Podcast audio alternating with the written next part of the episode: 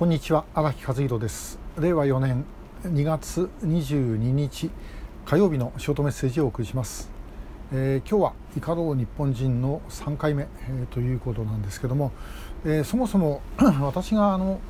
怒り始めたこれは特に政府に対してですがあまあ一番のきっかけっていうのはですね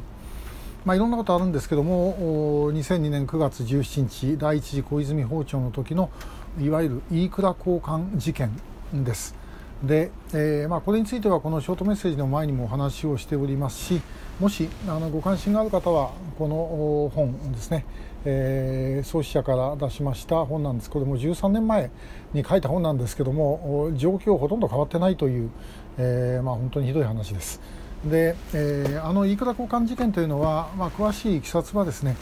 あの まあ、あのネットで検索すれば出てきますから、えー、見ていただくとして、まあ、要はですね政府があ拉致をですね 要はもみ消そうとしたっていう、えー、ことなんです。であの,、まあ、あの当時私は救う会の事務局長で、えー、政府の方からあの当時8件11人と言いましたね今、まあ、17人なんですが8件11人、まあ、当時の事実上認定の被害者について説明をすると。え、いうことでですねあの外務省の飯倉交換に呼ばれまして、え、そこで、えー、当時の福田康夫官房長官あるいはあの上竹茂雄外務副大臣からですね、えー、説明を聞いたと。で、えー、まああの「めぐみへの誓い」の中にも冒頭にですねこのシーンが出てきます。あなたのお嬢さんは亡くなってございます。えー、これは上竹副大臣からなんですけどもいつ亡くなったんですか？と分かりません。で、えー、どうして亡くなったんですか？分かりません、えー、もう分かりません分かりません。でも確認したんですという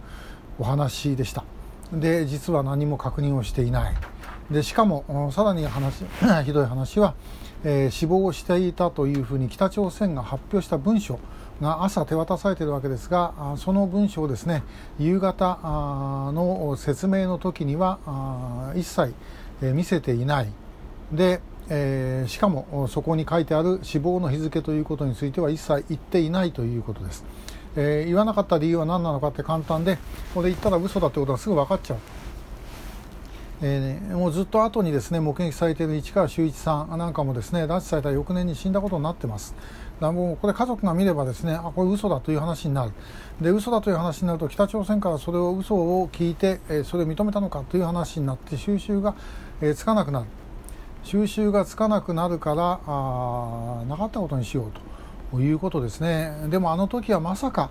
あの事件が起きるまではですねえー、政府というのは、まあ、いい加減にやる、ね、あの積極的にやらないということはあってもですねこういう嘘はまさかつかないだろうと思ってたんですね。だからあのもう直後は本当にですねあのもう本当にやっぱりそうだったんだと、えー、亡くなったんだというふうに思ってですね、えー、まあもう本当にショックだったわけですけどもでは後で、えー、それが嘘であることがまあ分かる。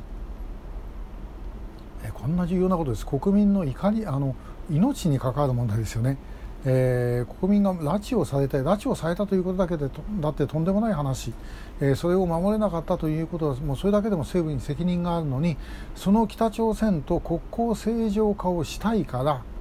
それを邪魔されないようにするために都合の悪い情報を消してしまったということになります。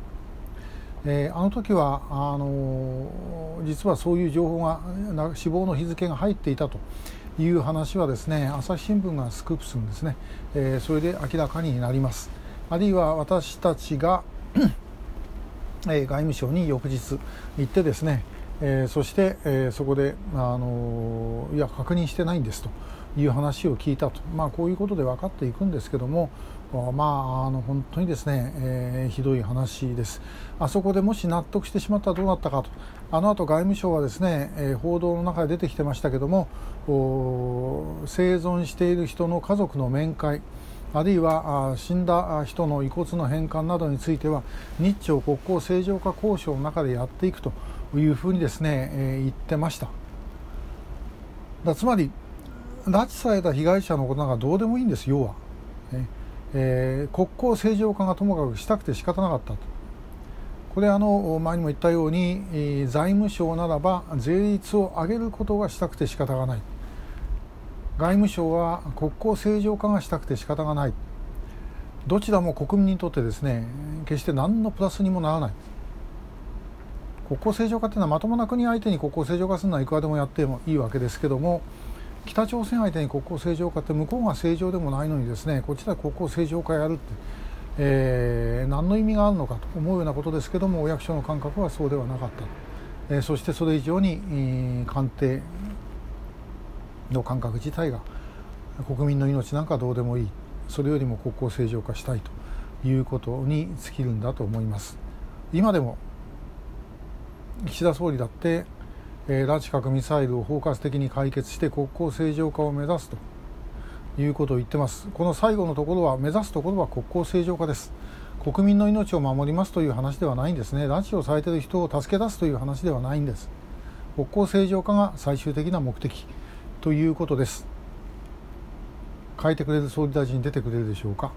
ほっぽらかしとけば出てこないです。国民の声であの言葉を変えさせるように。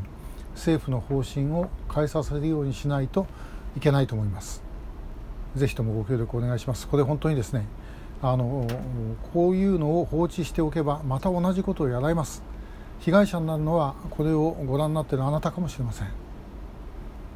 えー、そうならないように頑張りましょう。今日もありがとうございました。